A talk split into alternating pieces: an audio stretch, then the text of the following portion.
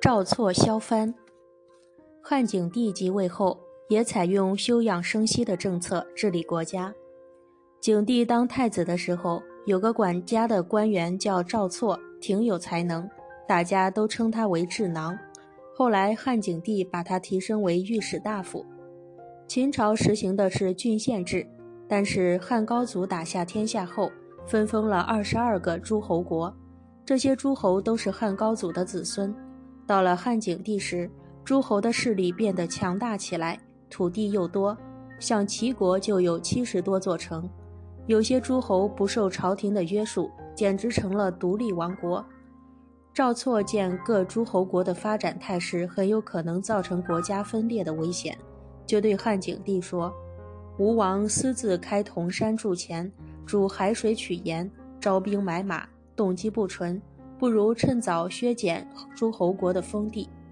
汉景帝有点犹豫，说：“萧地只怕会引起他们造反。”赵错说：“诸侯想造反的话，萧地会反；不萧地，将来也会反。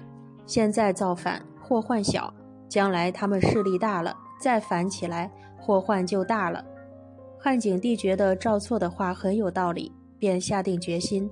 削减诸侯的封地。过了不久，朝廷找了些理由，削减了诸侯的封地，有的被削去一个郡，有的被削掉几个县。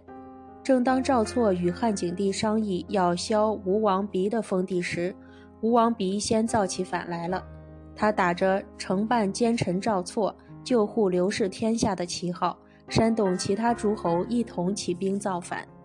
公元前一五四年，吴、楚。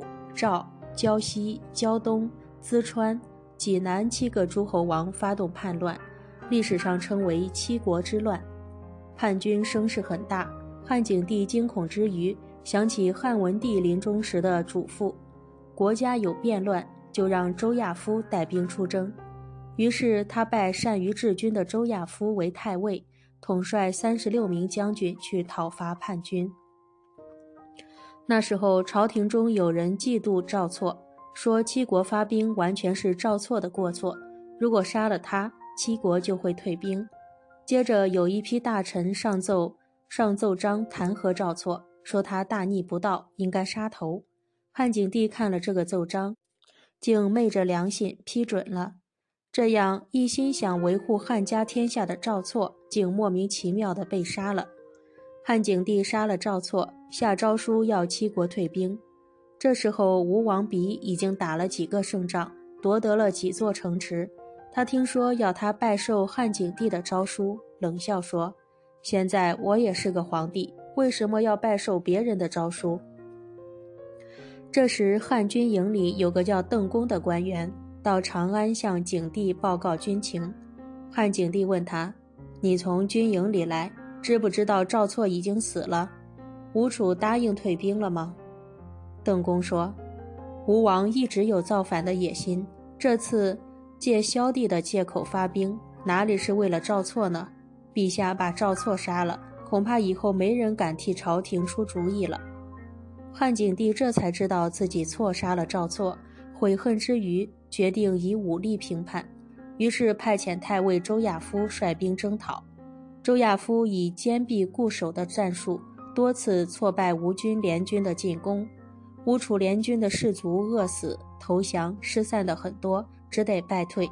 三月，吴王刘鼻残部数千人退守丹徒（今江苏镇江），被东越人所杀。